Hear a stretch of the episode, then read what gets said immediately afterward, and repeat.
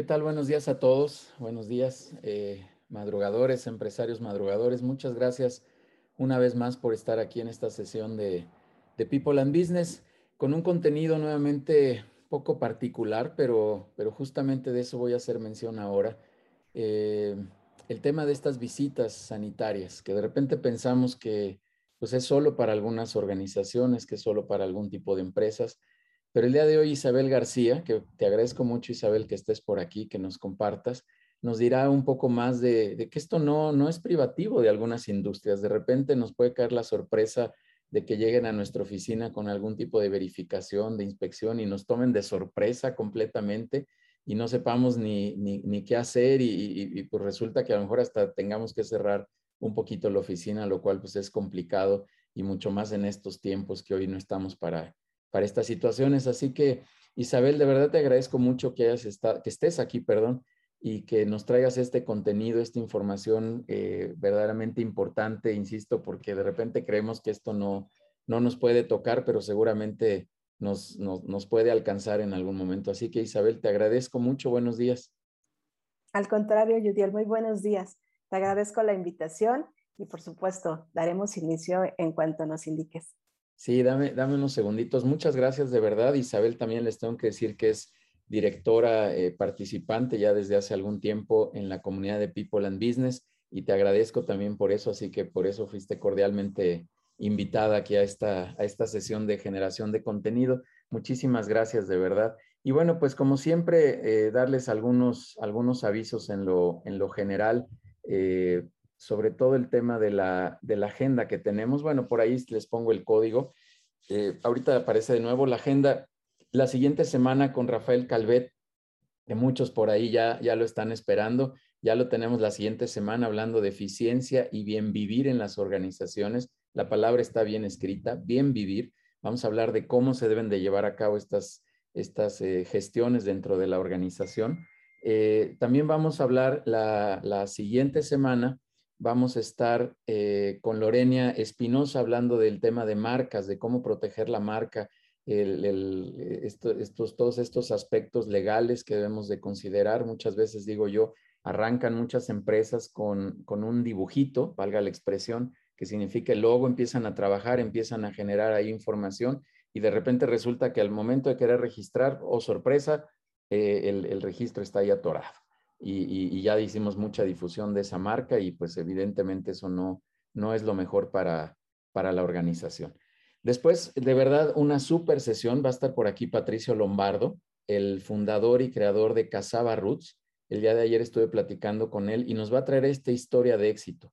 Vamos a hablar de, de lo que ha pasado, de cómo se, se, configuró, cómo se armó Casaba Roots y todos estos puntos, como yo le decía ayer a Patricio, vamos a hablar de estos puntos de quiebre estos momentos importantes que tuvo Casaba Roots para poder configurarse en una organización como lo es ahora. Tiene un concepto extraordinario, de verdad, ya no los platicará ahí Patricio. Quien ha visitado las tiendas, pues podrá saber de lo que estoy hablando, pero es todo un concepto visitar una tienda de Casaba. Y la verdad es que padrísimo, eh, Patricio pertenece, participa en la comunidad de directores de People and Business y es un orgullo poder ser su consejero, poder tenerlo aquí dentro de esta comunidad. Y repito, nos va a traer esta historia de éxito que va a estar buenísimo, 17 de septiembre. 24 de septiembre va a estar por aquí Alejandro Bobadilla, que ya estuvo hace algunos meses participando con nosotros y ahora nos va a venir a hablar de, la importancia, los, lo que significa poder generar información financiera confiable. Eh, yo siempre he dicho, y, y, lo digo con mucho respeto y con mucho cuidado para, para quien se dedique a estos temas contables, pero la contabilidad hoy, hoy es mirar un poco hacia atrás, es como traer espejos retrovisores y que nos da información hacia atrás y esa es valiosa, sirve, ¿no? Pero no necesariamente es la que nos sirve para saber hacia dónde tenemos que llevar el rumbo de la organización. Y eh, Alejandro tiene por ahí eh, mucho que compartirnos, ya tuvimos una reunión con él para platicar al respecto de, de esta de esta relevancia que tiene la generación de información financiera. Y bueno, hay más cartelera, pero por cuestión ahí de espacio y de, saturación no, no queremos llenarlos, pero hay más agenda ya confirmada por ahí y temas de verdad súper, súper relevantes. Así que si gustan tomarle ahí una fotito, ahí está la, la agenda de los siguientes días. Y también les quiero comentar que tenemos ya por aquí la, clínica que, estamos por lanzar 7 y 8 de septiembre, eh, cómo realizar presentaciones exitosas y de alto impacto. También consideramos que es sumamente valioso este concepto porque cuántas veces, eh, reflexionen ahí un poquito, cuántas veces a lo mejor no hemos estado frente a un cliente, no hemos hecho una presentación correcta, no hemos sabido hablar correctamente con este cliente y se nos cae esa oportunidad de, que tenemos que a lo mejor es única. Entonces, consideramos que es de, suma importancia cuidar estos conceptos de las presentaciones y de la forma de hablar en público. Mucha gente eh, pues eh, entra ahí en pánico, se, asusta y no, no sabe ni qué hacer y resulta que cosas muy interesantes que tienen sus productos o servicios, pues probablemente se vienen abajo, probablemente se, se caen, digamos, comercialmente hablando, y por eso es que queremos reforzar esta, esta, em, eh, este concepto para ayudarles a, tener herramientas que puedan ayudar a, la parte comercial. Y finalmente también una invitación a la, a la red empresarial que tenemos eh, los lunes, como muchos de ustedes ya saben, algunos ya participan ahí, por ahí veo algunas caras que ya, este, eh, que ya son frecuentes ahí en esta comunidad.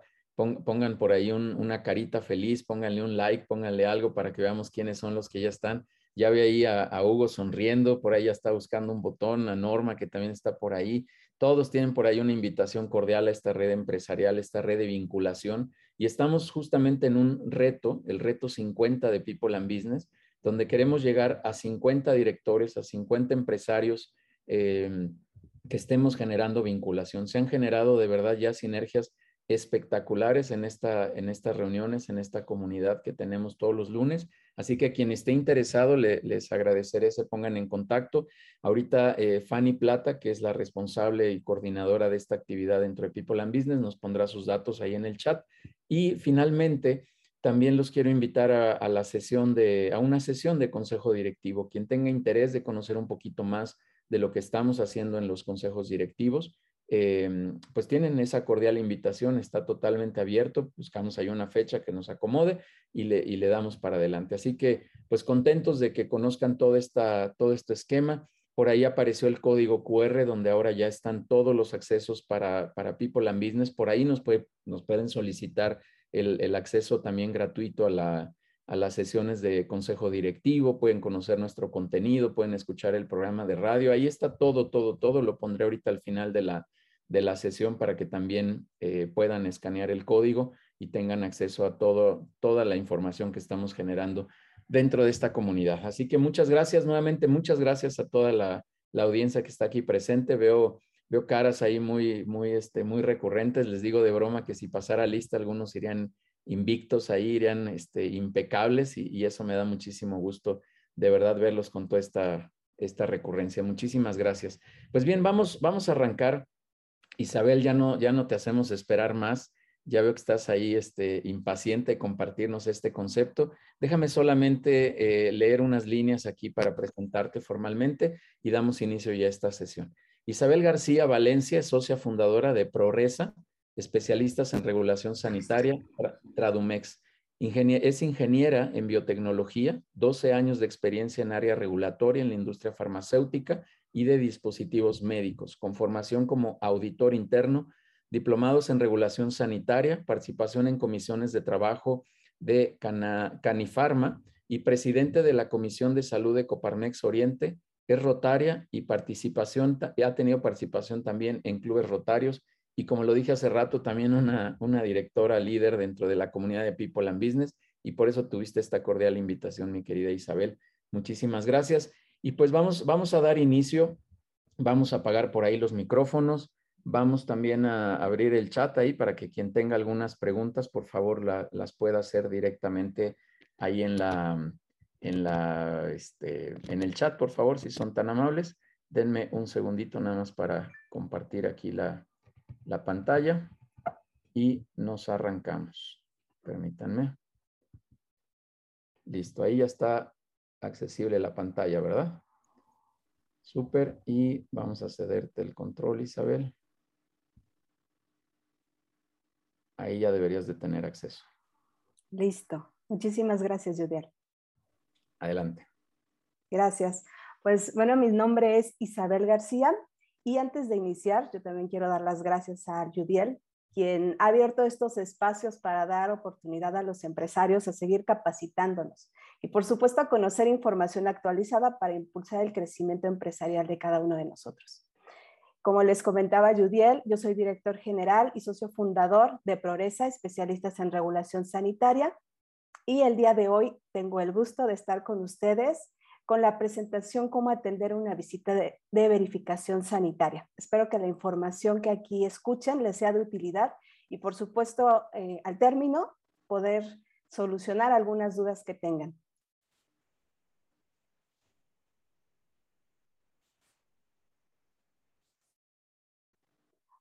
Progresa es una empresa mexicana con siete años ya de operación, aunque las personas que estamos en, la consultoría tenemos poco más de 12 años ya eh, trabajando con la industria farmacéutica. Contamos con diferentes áreas especializadas dentro de la consultoría. También es gestoría con un enfoque siempre hacia el cumplimiento de la regulación sanitaria. Hemos trabajado con clientes a nivel nacional e internacional de diferentes rubros, desde medicamentos, dispositivos médicos, suplementos alimenticios, cosméticos, entre otros.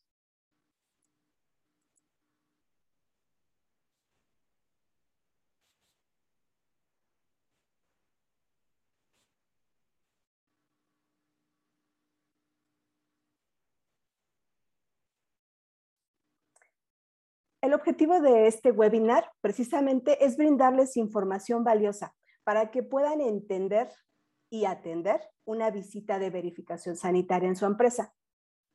Y es que a través de las mejores prácticas en la empresa se puede dar cumplimiento a la legislación sanitaria vigente, ya que una visita de verificación puede ser realizada por cualquier instancia que tenga las facultades de hacerlo. Esto quiere decir que no todas las instituciones podrán realizarla. En los últimos meses, ante esta situación que vivimos derivada de la pandemia, nosotros en Progresa hemos estado en contacto con clientes quienes nos han comentado acerca de un aumento en las visitas de verificación ilegales, es decir, aquellas que no cumplen con lineamientos de una visita y que ésta tendría que ser emitida por una autoridad. De manera general, las visitas de verificación pueden ser ordinarias o extraordinarias. Las ordinarias siempre son en días y en, horas, hábiles y las extraordinarias pueden darse en cualquier momento. Y es aquí donde quiero hacer hincapié acerca de cuáles son los establecimientos que de primera instancia pueden ser verificados. Según el artículo 527 de la Ley Federal del Trabajo, en el cual menciona que la aplicación de las normas de trabajo corresponde a las autoridades federales siempre y cuando se trate de ciertos giros. Estos están mencionados dentro del mismo artículo. De hecho, en el mismo encontrarás un listado de aquellos giros que son susceptibles a la visita de verificación, mientras que por otra parte, la Ley General de Salud y el Reglamento de Insumos para la Salud mencionan aquellos establecimientos que son obligatorios a ser verificados. En esta ocasión nos vamos a centrar en aquellos establecimientos que marca ambas leyes, pero en específico aquellos federales o estatales, hablando precisamente de COFEPRIS.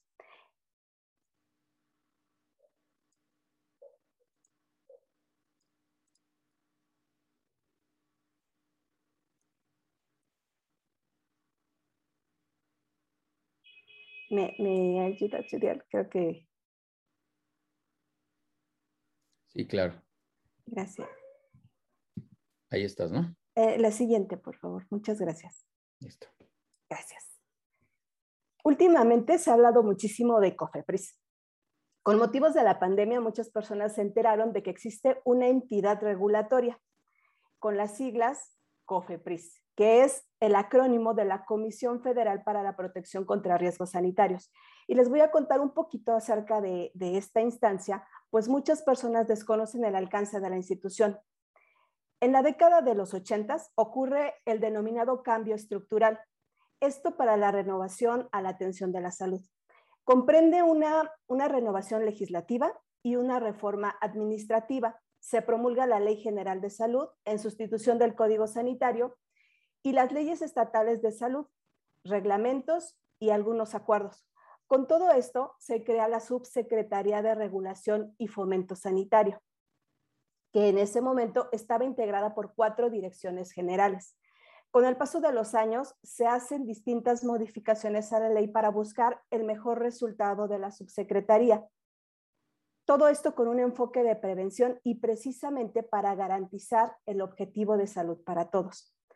Y dado que el contexto nacional e internacional en ese momento exigía nuevos retos para promover esta protección de la salud de la población, la respuesta de México ante esta creciente importación de productos y de servicios, bueno, pues genera una perspectiva en un entorno internacional de globalización.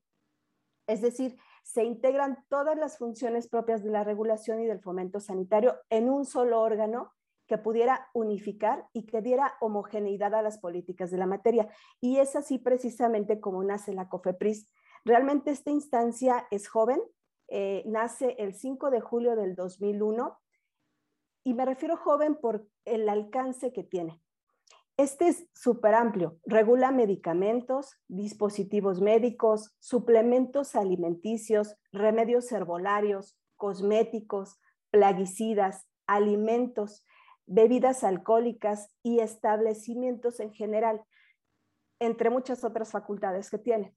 Dentro de los establecimientos, nosotros nos hemos encontrado con algunos clientes como consultorios, hospitales, empresas que se dedican a la fabricación de eh, em, equipos o algunos artículos, por ejemplo, para el sistema sanitario y hablando precisamente en temas de construcción, y bueno, solo por mencionarles algunos números, aproximadamente 44 centavos de cada peso gastado en los hogares mexicanos es regulado por COFEPRIS.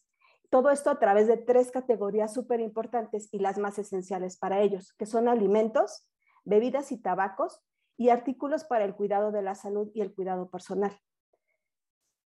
Se han ingresado más de 4 millones de trámites desde estos 20 años a la fecha.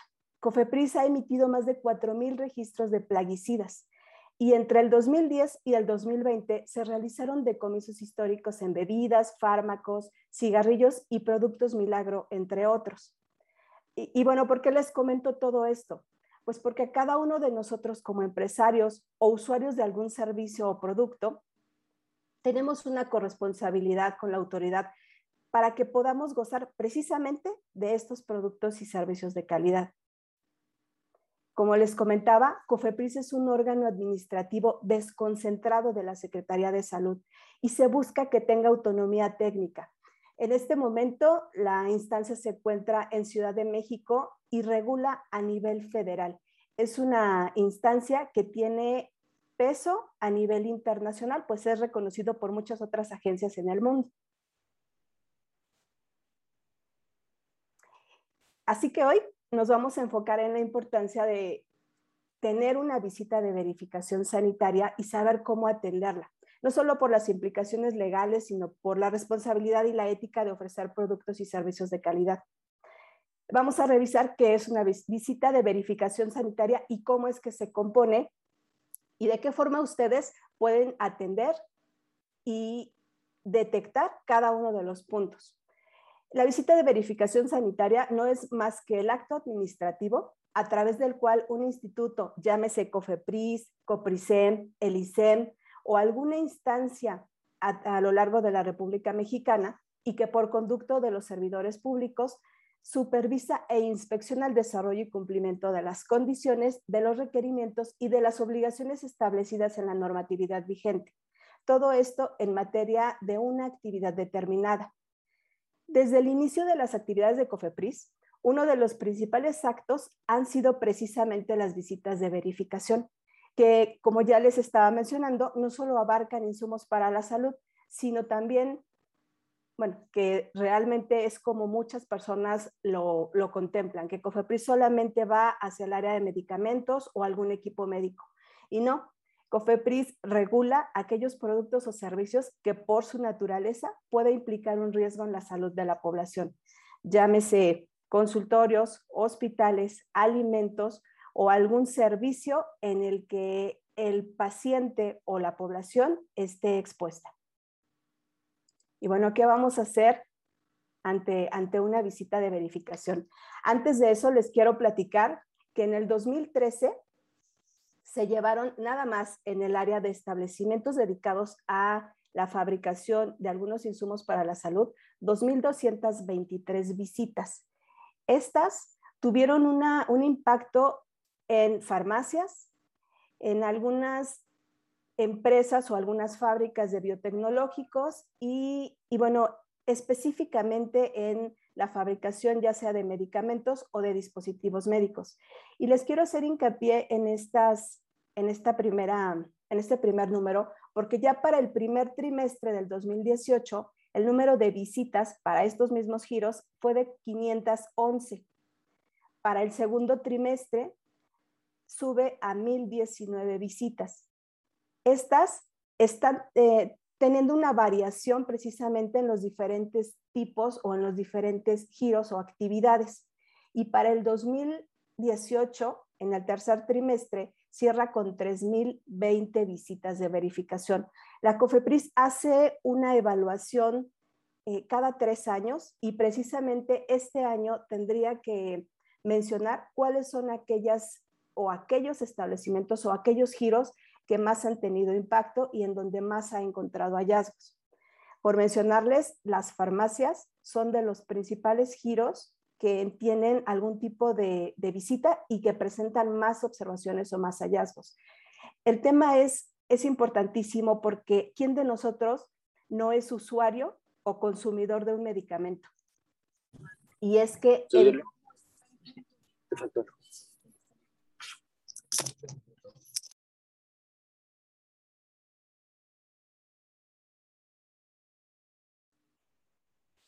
Gracias. Y es que seis de cada eh, diez medicamentos que nosotros podemos consumir o no cumplen con una legislación sanitaria adecuada, es decir, no manejan estatus o, cuestiones de calidad que pudieran asegurar la viabilidad o son medicamentos o productos eh, apócrifos. Para esto, lo primero que hay que hacer, y creo que por aquí nos saltamos una, una diapositiva. Judiel, un favor, ¿me podrías ayudar nada más a regresar un par de diapositivas?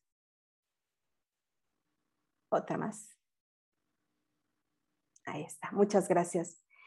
¿Y qué es lo primero que hay que hacer cuando recibes una visita de verificación? Bueno, lo, lo principal es solicitar la identificación de la persona. Como les mencionaba en, un inicio, aquellas eh, o aquellos verificadores se daban a la tarea hace algunos años de llegar con un acta que no fuese emitida por la autoridad y por supuesto solicitar algún tipo de, dádiva o de, cantidad para no levantar esta, esta acta de verificación y por supuesto para no tener algún monto en una multa o que pudieran tener algún conflicto con la autoridad.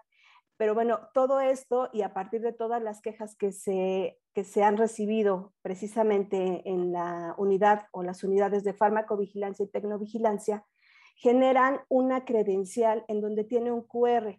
Ustedes como usuarios pueden escanear ese QR y en él va a aparecer precisamente la identidad del verificador, la dirección a donde va a hacer la visita, es decir, debe coincidir con su dirección. La fecha, por supuesto, no maneja un horario, pero sí, sí una fecha y cuál es el alcance de la visita. Esto es súper importante.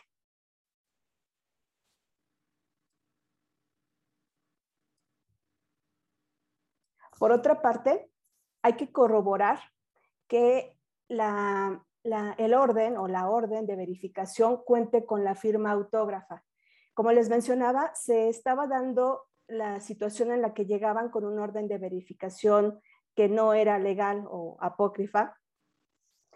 En este momento, las órdenes de verificación ya cuentan con diferentes puntos que ustedes pueden revisar. El primero, como les comentaba, el QR, Segundo, debe contar con la fotografía del verificador que en ese momento está en su establecimiento. Y tercero, la firma eh, autógrafa. Esto es decir, en original y no pueden llegar con ninguna copia. Otra parte importante es que ustedes eh, al, iniciar la visita deben de conocer el proceso, perdón, el propósito o el fundamento legal de la visita. Cabe mencionar que el orden de visita se debe, eh, se debe precisar el objeto de la misma, el alcance de esta y las disposiciones legales que la fundamentan. Estas órdenes y derivado de la orden les emiten un acta, cuentan además en la parte superior un texto que identifica la comisión que está emitiendo el acta el tipo de establecimiento al que se dirige y, bueno, como les mencionaba, todos los artículos que les apliquen. Esto es súper importante porque nos ha tocado eh, atender algunas visitas en donde el verificador llega con un acta que no va dirigido o que el alcance no va dirigido precisamente hacia las actividades. Y con base en esto, les comento que las actividades siempre o el alcance de la revisión siempre va a estar dirigida a las actividades de acuerdo a la clave. Ustedes como usuarios o como empresarios que tienen un, un, negocio, lo primero que hay que hacer es obtener un aviso de funcionamiento ante COFEPRIS. Este aviso de funcionamiento se tiene que solicitar por lo menos 30 días antes del inicio de operaciones y en el mismo se debe de plasmar aquella clave CIAN que determine exactamente cuáles son las actividades que ustedes tienen, porque con base en eso se lleva a cabo la visita de verificación. Por otra parte, eh, bueno, es importante recibir la orden de verificación en original. Como les comentaba, en algunos casos o en muchos casos, de hecho, se, se ha determinado que cinco de cada 10 visitas pudieran ser ilegales y, si ustedes desconocen todos estos puntos, se puede, digo, dentro de la visita y, a veces dentro del nerviosismo o el desconocimiento de la ley, pues ustedes aceptan el acta, eh, perdón, el orden de verificación, aunque sea un orden, una copia, y esto se presta para que el verificador o en este caso la persona que, o el prestador de, este, de servicios de la salud, pues incurra en algún tema de corrupción. Entonces, aquí es importantísimo de verdad que ustedes sepan cuáles son sus derechos como empresarios, como establecimiento, como encargados de algún, de algún negocio para poder recibir esta orden, esta orden de verificación.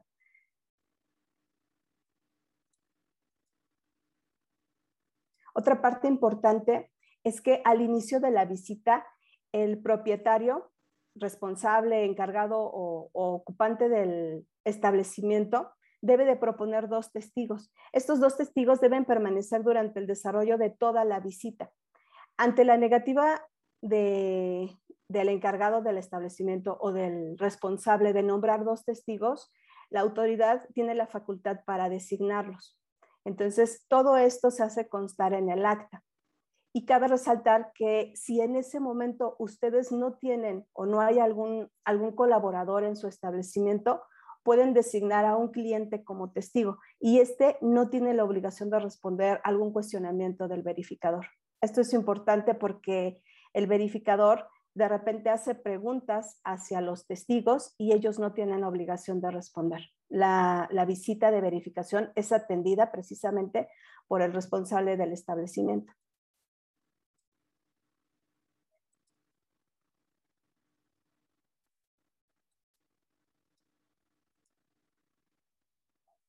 Por otra parte, es, también es muy importante que el acta que se levante con motivo de la verificación se haga constar las circunstancias de las diligencias, de las deficiencias o las irregularidades sanitarias observadas, el número y tipo de muestras tomadas y en su caso las medidas de seguridad que se ejecuten. El, el acta de verificación o el orden de verificación está determinada y los puntos que se van a revisar dependen del alcance y del, tipo de establecimiento. Nosotros hemos ayudado a subsanar puntos de actas o de órdenes de verificación en los cuales tiene solamente 40 puntos que se, que se revisaron. o hemos eh, ayudado a subsanar algunas órdenes de verificación que tienen más de 200 puntos que se revisan en un establecimiento. Esto, como les digo, depende muchísimo del tipo de actividad que, se esté llevando a cabo en el establecimiento.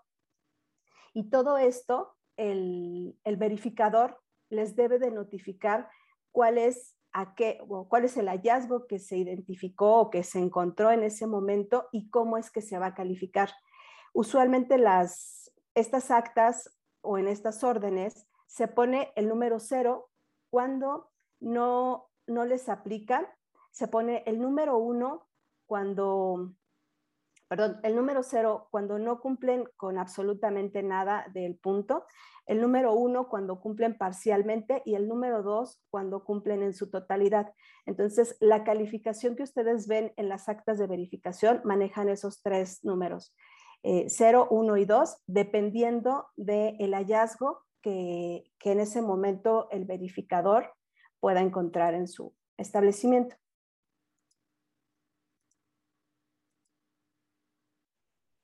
Otra parte súper importante es que el verificador debe explicarles las medidas de seguridad que van a, o que en su caso puedan aplicar en ese momento.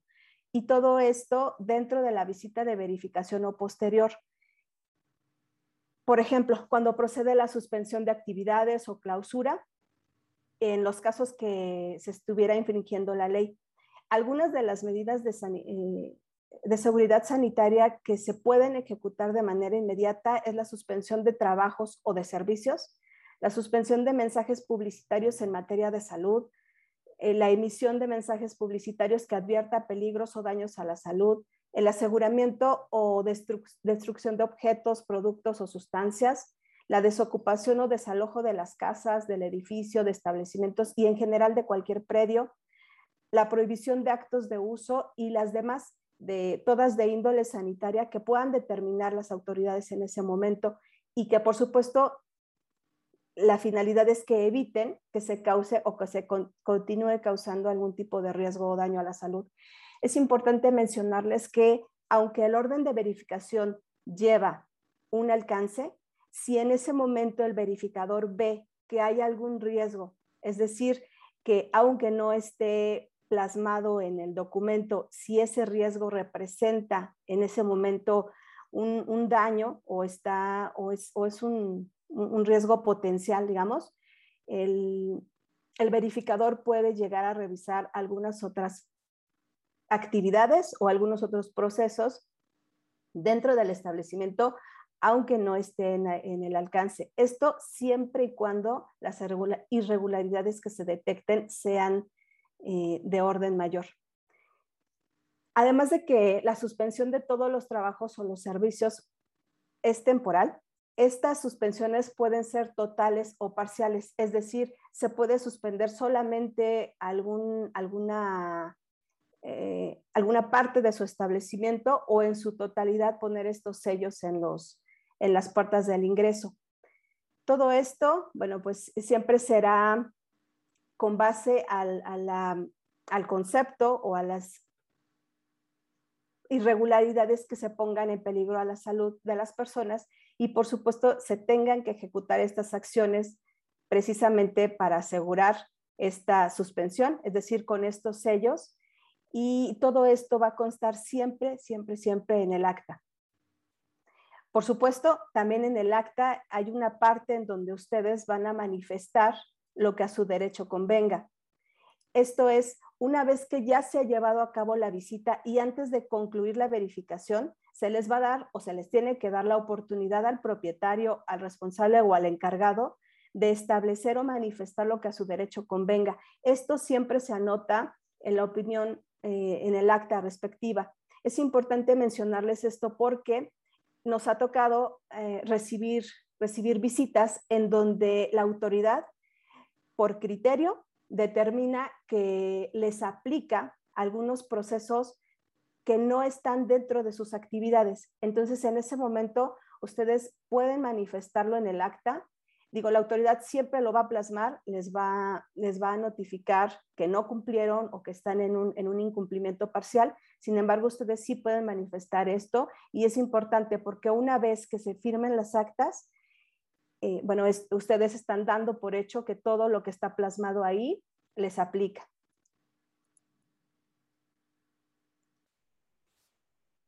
Posterior a, toda esta, a toda esta parte de la visita, las autoridades sanitarias, con base en los resultados de la misma o del informe de verificación que se refiere usualmente a los artículos de la Ley General de Salud o del Reglamento de Insumos para la Salud, tienen que dictar medidas para corregir las, las irregularidades. Pero todo esto debe ser posterior a la lectura del acta de verificación y por supuesto ustedes están en su derecho de recibir una copia. Cabe mencionar que son dos documentos diferentes. La orden de verificación es el documento con el que el verificador va a llegar a su establecimiento y derivado de la revisión de todos los puntos, emiten el acta de verificación. Como les comentaba, después de la emisión de esto y se, se, recibe un dictamen y a ustedes les dan un plazo para aplicar las medidas correctivas.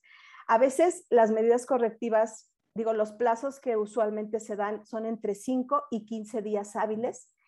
A veces estas medidas no se pueden generar en, esos tiempos, entonces ustedes tienen derecho a manifestarla en la COFEPRIS o a la instancia que los verificó mediante un escrito libre que bajo protesta de decir verdad van a continuar con, la, con el cumplimiento y con la regularización de ese punto en específico. Y esto a ustedes les da un, un espacio de tiempo para presentar pruebas.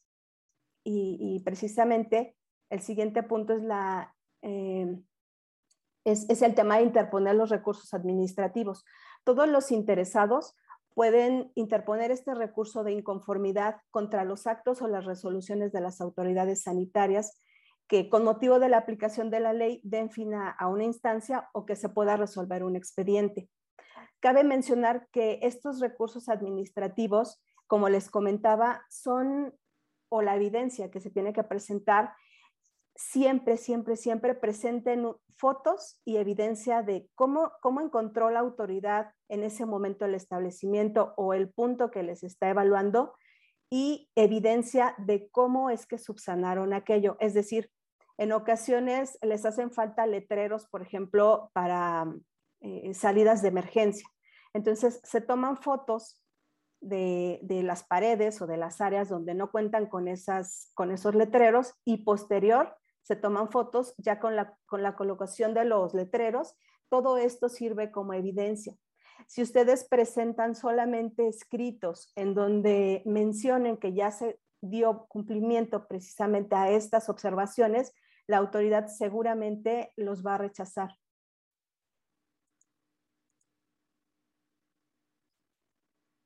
Y bueno, los tres, dentro de la experiencia de, de Progresa, las tres formas en las que se puede tener una visita de verificación sanitaria son, son tres principalmente, como les menciono.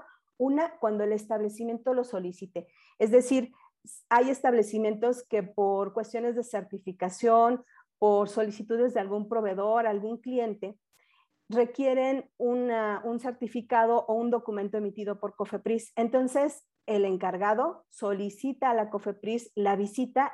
Toda esta visita, entonces, son las ordinarias, es decir, aquellas que están ya, eh, digo, de manera prevista bajo un, día, una hora y en donde ustedes pueden precisamente eh, atenderlas y por supuesto estar listos para, recibir al verificador. Por otra parte, hay, hay otra forma en la que llegan estas visitas, que son cuando la autoridad da vigilancia a las actividades de manera general. Cabe mencionar que en COFEPRIS existen dos áreas, el área de COS, que es la Comisión de Operación Sanitaria, y el área de CAS, que es la Comisión de Autorización Sanitaria. La Comisión de Operación Sanitaria son aquellos que emiten o que van precisamente los verificadores al establecimiento y hacen estas visitas. el área de CAS son los que emiten las actas y las resoluciones.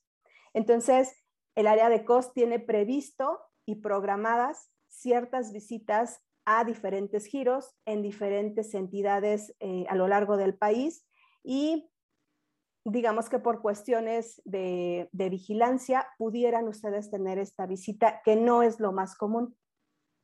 La más común es bajo una denuncia sanitaria.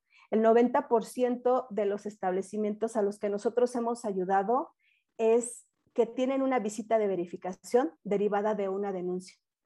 Los establecimientos no solo enfocados a aspectos de salud, pudieran ser alimentos de fabricación, de almacenamiento, de distribución de algún producto, siempre y cuando, les menciono, sea un riesgo per se para la salud del trabajador o del usuario.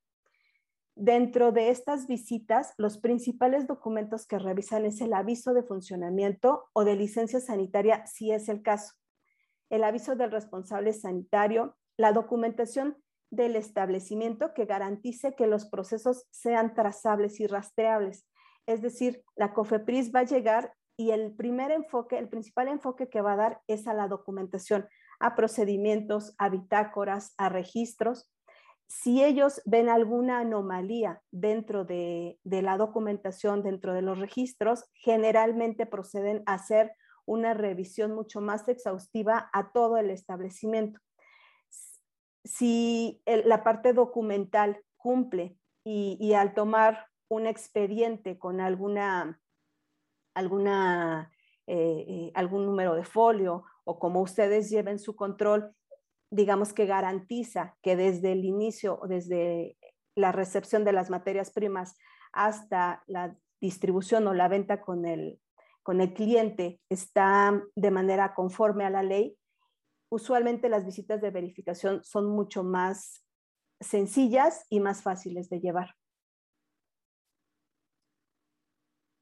Dentro de los principales hallazgos que, nosotros hemos visto que tiene la, autoridad o que, o que tiene una mm, recurrente falla es el lenguaje no apropiado. Nos ha tocado que derivado de, en ese momento del nerviosismo, del no saber qué hacer, de no saber cómo atenderla, empiezan a, a decir palabras que el verificador toma como actividades dentro del establecimiento. Es decir, si solamente hacen el empacado de, algo, si, generan el empaque o, el blister de, algún producto y llegan a mencionar la palabra fabricación o manufactura, ellos usualmente les aplican toda la norma. Entonces, aquí es bien importante que las personas que ustedes dejen a cargo sepan cuál es la legislación que les aplica y cuál es el lenguaje que deberán utilizar ante un verificador.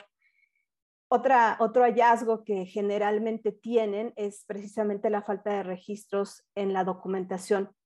Es de verdad de todos, de todos los establecimientos que nosotros hemos ayudado, que, hemos atendido, el 100% ha tenido falta de registros en la información y esto es digo, tienen la implementación del sistema, sin embargo, no les dan seguimiento. Y otra parte también súper importante es el riesgo dentro del establecimiento, iniciando con la infraestructura y la capacitación del personal.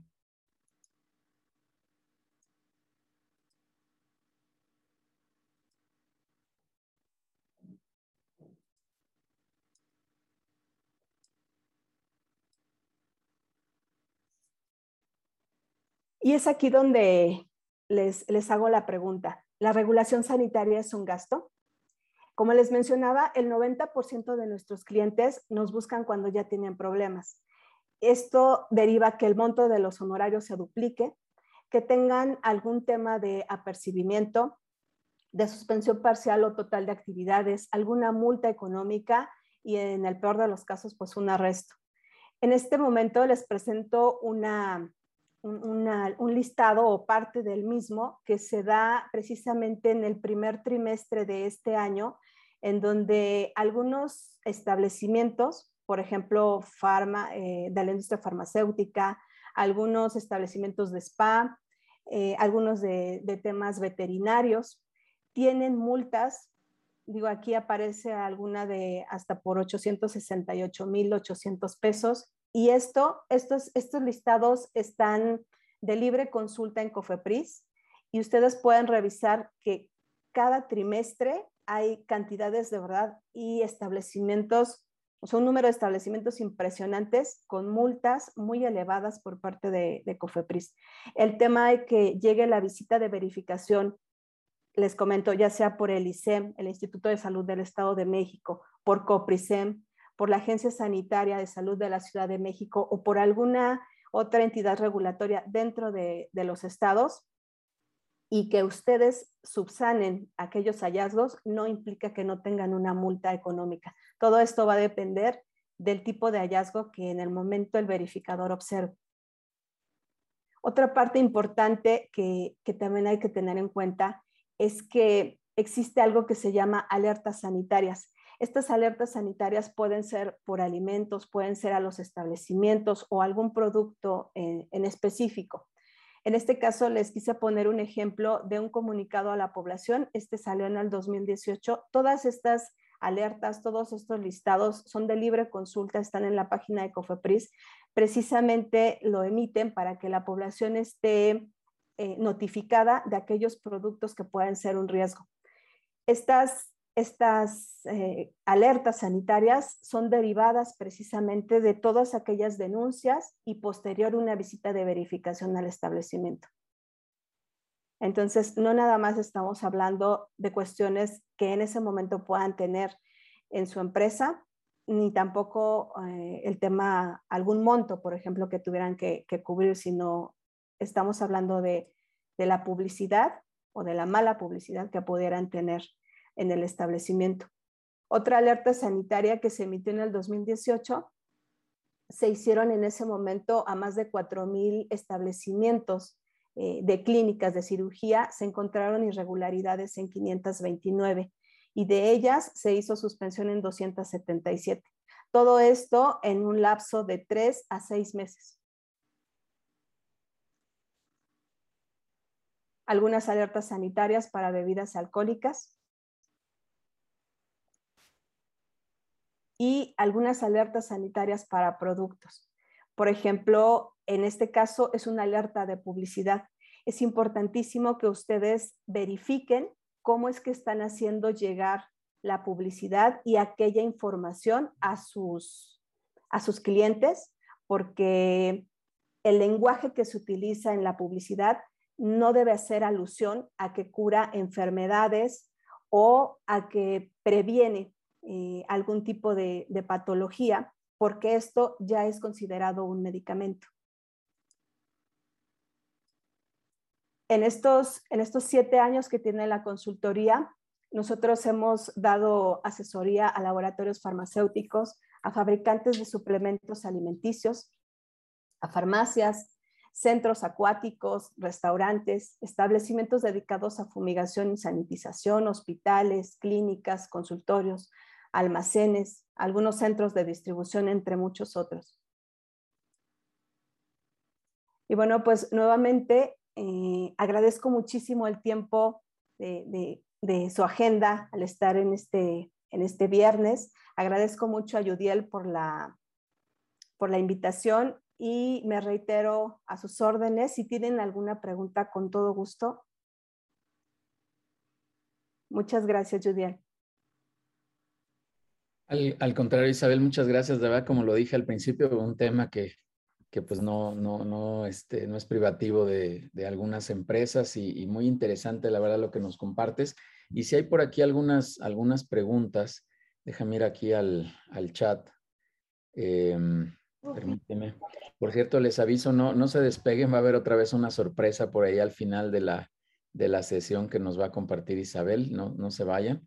Eh, por aquí Alejandra Galindo nos dice, este tema nos aplica a muchos. Gracias por presentarlo. Isabel, eh, ¿puedes comentar en su experiencia cómo aplica esto a obras de construcción? Sí, claro.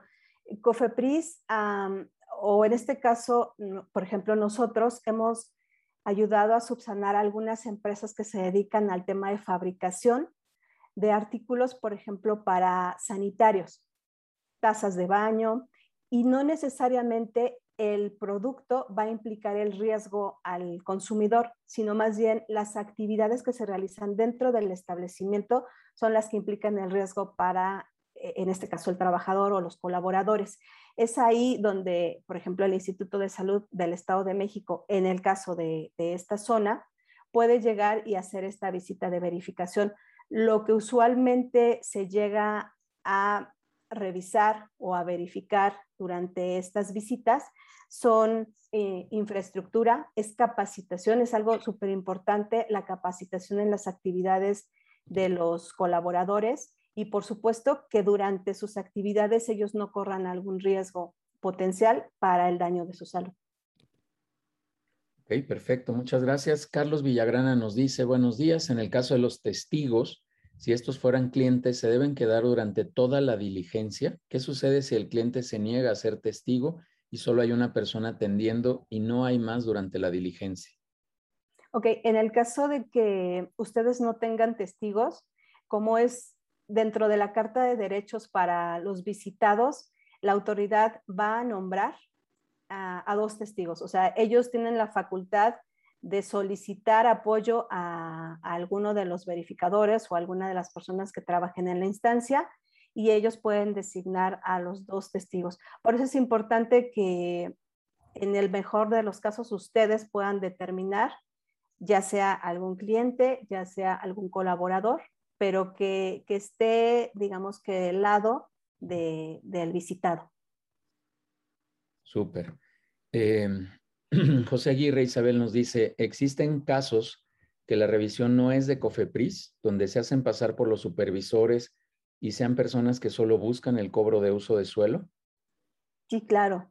Les comentaba que eh, aproximadamente el 50% de las visitas usualmente son, son apócrifas, o sea, es decir, no están reguladas y esto precisamente pudieran determinarlo a través de la lectura del, QR que tienen en la, en la credencial. Eso, eso les va a dar muchísima seguridad y, y, de, bueno, por otra parte, si quieren eh, aún más corroborar esto, pueden llamar precisamente a la instancia que los está verificando en ese momento y les deberán, de dar, eh, les deberán dar el, nombre y, el número de orden de, visita que en ese momento ustedes estén atendiendo. Muy bien, gracias. Eh, Carlos Villagrana, hay dos personas aquí levantando la manita. Dan, denme unos segunditos y ahorita cedemos la palabra para allá. Carlos Villagrana, eh, el, revisar procesos no incluidos en el acta por considerarlos de orden eh, mayor sería inconstitucional y violatorio de los artículos 14 y 16 de la Constitución? Sí, sí, sí pudiera considerarse de esa, de esa forma. Sin embargo, les comento que ha habido casos en los que dentro de un establecimiento se hacen prácticas o, muy malas prácticas de fabricación, es decir, donde los insumos están en el piso, donde las sustancias no llevan un control, donde encuentran algún tipo de medicamento o sustancia o producto caduco. Entonces, bajo esto y considerando que puede ser un riesgo, la autoridad sí puede revisar algún otro punto que no esté incluido en el acta. siempre que en ese momento pueda generar un daño o un riesgo alto en la población. Muy bien, gracias. Eh, Floriberto Castillo nos dice, ¿se pueden tomar videos o fotografías antes, durante y después de la visita? Sí, claro. Sí, sí, sí. Ustedes tienen el derecho de, generar evidencia porque toda esa evidencia puede funcionarles para subsanar aquellos hallazgos que tengan durante la visita y presentarlos a la autoridad. Súper. Eh, bien, vamos por acá, hay dos personas, ahorita regreso acá al chat que hay una pregunta más, pero por favor, este, Enrique Eichmayer, si nos ayudas abriendo tu micrófono y haciendo tu pregunta muy concreta, por favor. Enrique, Enrique. Eh, bueno, a ver, César, por favor, si estás listo ahí. Gracias. Isabel, muy amable por la presentación. Dos, dos dudas. ¿Ustedes evidentemente cuando te cae una, verificación, pues ya lo, lo hecho, hecho está.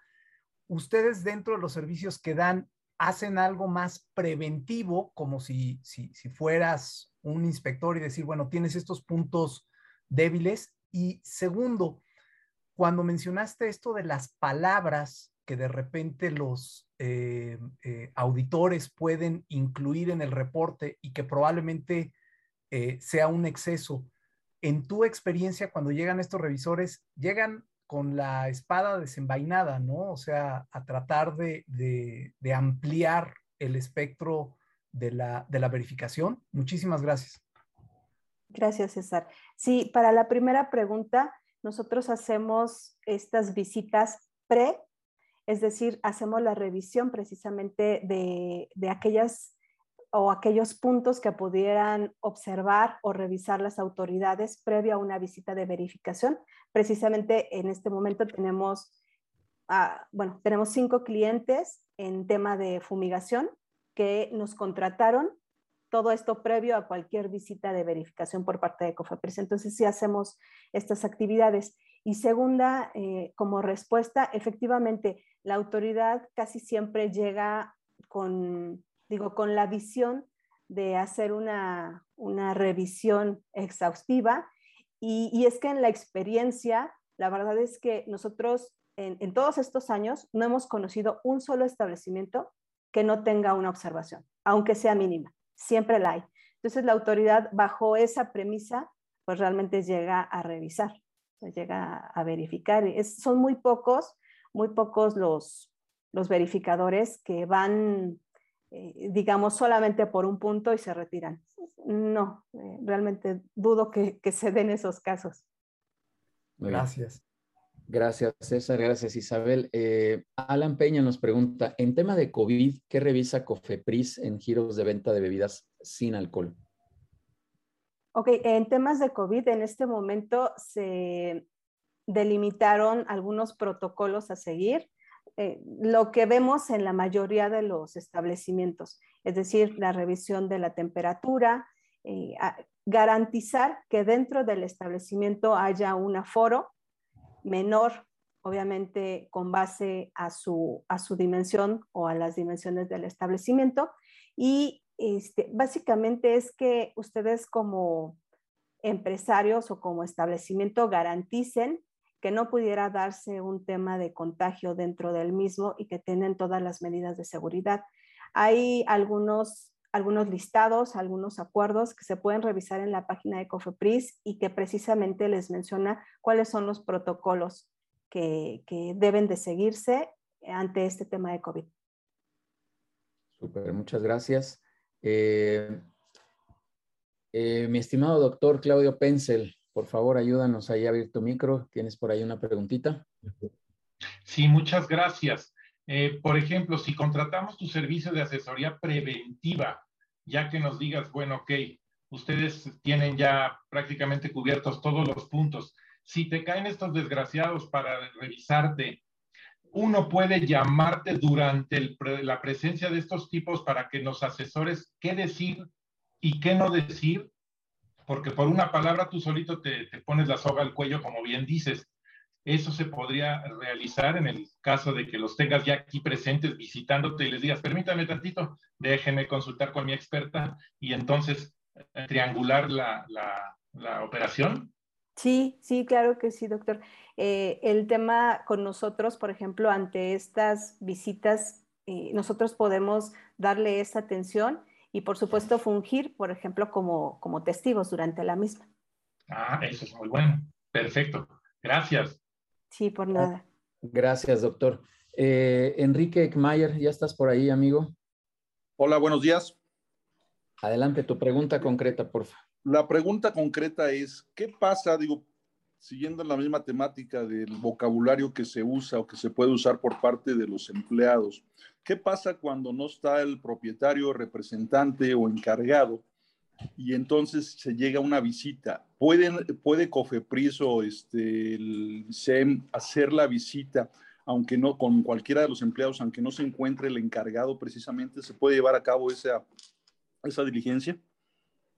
Se puede llevar a cabo, sí, de hecho, nosotros hemos, hemos tenido eh, precisamente la experiencia con algunos establecimientos que hacen eh, es fabricación de dispositivos médicos, que un colaborador estuvo durante la visita y la llevó o, la realizaron. Sin embargo, aquí, aquí impactó muchísimo el lenguaje del colaborador, porque al no tener el conocimiento previo de toda esta situación en la visita, de repente dan información adicional o información que pudiera utilizarse, desgraciadamente, en contra del, del establecimiento o del responsable en ese momento. Entonces, lo ideal y por eso es que se determina también eh, en los avisos de funcionamiento un responsable sanitario o un representante legal.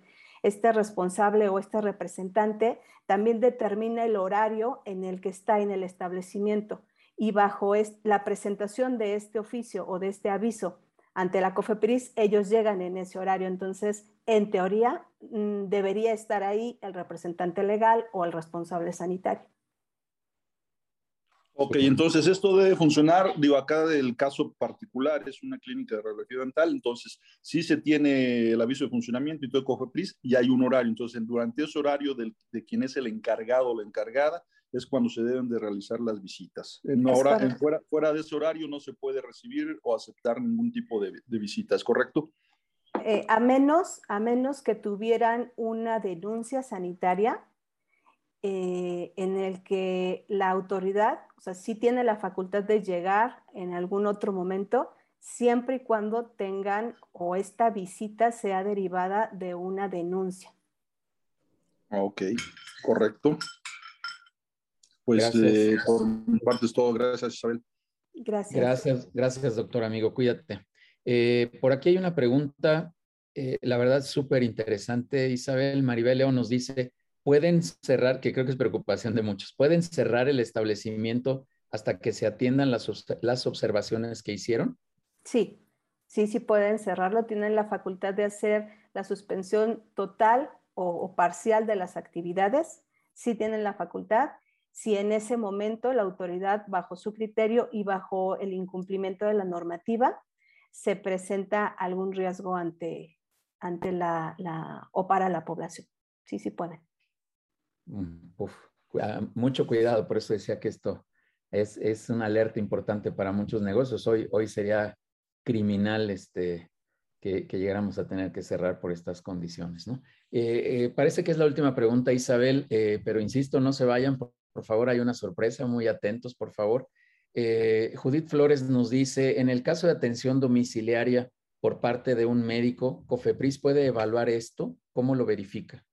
No, COFEPRIS no evalúa eh, hasta este momento, no evalúa ah, estas, este tipo de visitas domiciliarias, porque, bueno, en, el, médico debe presentar, si es que tuviera una clínica o si tuviera un establecimiento, un aviso de funcionamiento y las actividades que realiza. Pero como tal, eh, si el médico realiza esta visita en, domiciliaria, eso no lo, no lo evalúa, no lo puede verificar con FEPRIS. Súper. Listo. Y, vamos a darle aquí, ahora sí prometo, dos últimas preguntas, Isabel. Eh, Miguel Zavala, amigo, buen día. Eh, ante un aviso de cierre, ¿es posible anteponer un amparo? También súper pregunta. Mm, no se dan los, los avisos de cierre usualmente la, autoridad, si en ese momento así lo considera, se hace la suspensión. Si, no, si, los hallazgos que en ese momento identifique o determina la autoridad no ameritan precisamente una suspensión o el cierre del, del, establecimiento, siempre se va a dar tiempo para presentar aquellas, aquellas pruebas que subsanen los hallazgos. Entonces, sí, cuando dentro de la visita de verificación ustedes determinan que estos puntos no les aplican, entonces sí se puede hacer una o interponer recursos, pero siempre y cuando dentro de la visita ustedes determinen que los puntos de la norma que les están revisando no les aplica por su alcance o por las actividades que tengan. Muy bien, eh, muchas gracias. Y finalmente, ahora sí, con esto cerramos las preguntas. Araceli Silvestre nos dice, ¿se puede negar la visita o reagendar hasta que llegue el representante legal? Se puede negar el, verificador lo va a poner en el acta y les va a hacer que firmen precisamente la negativa de visita. en el caso, por ejemplo, de que no haya nadie y que esté un colaborador, sí se ha dado el caso, o sea, sí se niegan a la visita, pero todo esto queda plasmado y queda como antecedente para una segunda visita. Entonces, seguramente que la segunda visita que les hagan va a ser mucho más, eh, digamos que incisiva, porque esta primera se hizo dentro del horario establecido en el aviso que ustedes presentan ante la autoridad. Súper. Pues sí, la verdad es que sí, un poco agresivos. Este, por ahí el doctor Pence les aventó un piropo, este, yo coincido con él. Sí son este, personas complicadas y, y la verdad es que eh, sí, sí debemos de tener muy presentes estos temas. La verdad, Isabel, aprecio mucho que estés en la comunidad People and Business, que nos compartas esto, que nos ayudes a, tener claridad en este tema que parecía un poco complicado. Yo y algunas personas me dijeron, oye, pero esto a mí no me aplica, esto no me sirve a mí mucho, pero la verdad es que no, no es así. Eh, esto es aplicable para muchos giros, para muchas actividades. Y, bueno, lo peor, como decía hace rato, es que hoy pues nos tuvieran que cerrar, tuviéramos que cerrar, y bueno, insisto, ya de por sí la situación bien, bien complicada como para tener que entrar en estos asuntos. Y también como mencionaban algunos y, nos comentabas, Isabel, bueno, pues estás ahí en la, en la mejor disposición de, ayudarnos, de apoyarnos, de, tener, como en muchos sentidos, una atención previa, este, eh, preventiva totalmente. La verdad lo he dicho aquí abiertamente y le digo con claridad, pero, pero, pero honestamente, los mexicanos a veces somos poco preventivos en muchos temas, en temas de salud, para llevar el carro, para los trámites, para una bola de cosas. Y este es otro tema que, justo la intención de People and Business hoy es decirles, señores, alertas, eh, por favor, atentos, hay que cuidar estos aspectos y hay que estar ahí muy, muy prevenidos. Eh, bien, pues eh, prácticamente vamos a cerrar. Solo quisiera, si me permites, Isabel, regresar aquí a la, a, poner aquí la pantalla, una presentación con la agenda, la estarán viendo, la agenda de las 100 semanas, pero por favor todos otra vez atentos con su celular, por favor, vamos a hacer por ahí una dinámica. Isabel nos hizo el grandísimo favor de compartirnos tres asesorías, tres apoyos que nos van a ofrecer a, empresas, justamente, como, como lo comentaba ahorita, para hacer algo preventivo. Ahí está el código, por favor, escanenlo, ténganlo ahí listo, por favor, ténganlo ahí a la mano. Este, va a desaparecer ahí en unos segunditos, pero por favor, ténganlo listo y enseguida voy a ir diciendo cuál es la dinámica, pero por favor, todos listos con su celular, con el código ahí escaneado. Ya veo ya a varios, a Rosalba, este, ¿a quién más veo por ahí con su celular? César ya está listo, ahí aparece, lo voy a dejar que vuelva a aparecer una vez más para que estén listos. Por ahí mientras la agenda también, si le quieren tomar una fotito, eh, que vamos a tener ahí em, como ponentes a Rafael Calvet eh, con los temas de bien vivir, a Lorenia Espinosa con el tema de marca, de registro de marca, otro tema súper importante, súper preventivo que debemos de cuidar. El caso de Patricio Lombardo, dueño y director fundador de Casaba Roots, buenísimo, nos va a venir a platicar de los puntos de quiebre de la organización. Ahí está el código, tómenlo, ahí está el código, por favor, y ténganlo ahí listo. Y finalmente Alejandro Bobadilla, que eh, nos va a hablar de los temas de la generación de información financiera, la importancia que tiene para las organizaciones. ¿Todos listos? Ahí está el código. Muy atentos, por favor, las tres primeras personas otra vez que escriban en el post de invitación de esta sesión, de este webinar, que están interesados en recibir una de las tres asesorías sin costo de parte de Isabel y, también eh, en conjunto con People and Business, les vamos a hacer este, los vamos a hacer acreedores a, esa, a esas sesiones. Los tres primeros, ahí está el código, que escriban en Facebook, en el post de, de, de este webinar, se harán acreedores a una sesión gratuita con Isabel de manera preventiva. Ahí está el código muy rápido, sigan escaneando, escríbanos de volada. Este, por cierto, acabamos de, entregar por ahí unas sudaderas de Casaba Roots con People and Business también que, que se ganaron. Estamos también por ahí revisando este, los, los, premios anteriores. Eh, debo decir públicamente, Norma y eh, Adriana Robledo eh, se hicieron acreedoras ahí a la, a la sesión que nos ofreció Elizabeth Cruz la semana pasada de Relaciones Públicas. Este, también ya coordinamos esa sesión. En fin, ahí estamos ofreciendo algunos, algunos regalos para todos ustedes que me da muchísimo gusto.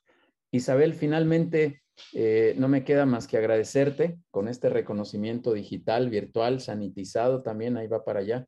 Eh, eh, con un aplauso también a distancia, por ahí píquenle el iconito, denle un aplauso, ya había algunas manos por ahí o, o el botón. Y agradecerte, insisto, que nos traigas este contenido y esta información para poder generar valor para esta comunidad de, de People and Business. Ya ve ahí los aplausos en los iconitos. Así que, Isabel, nuevamente muchas gracias. ¿Algún comentario de cierre que nos quieras dar, Isabel? Pues, eh, bueno, primero que nada, agradecerte nuevamente, Judier. Gracias por el espacio.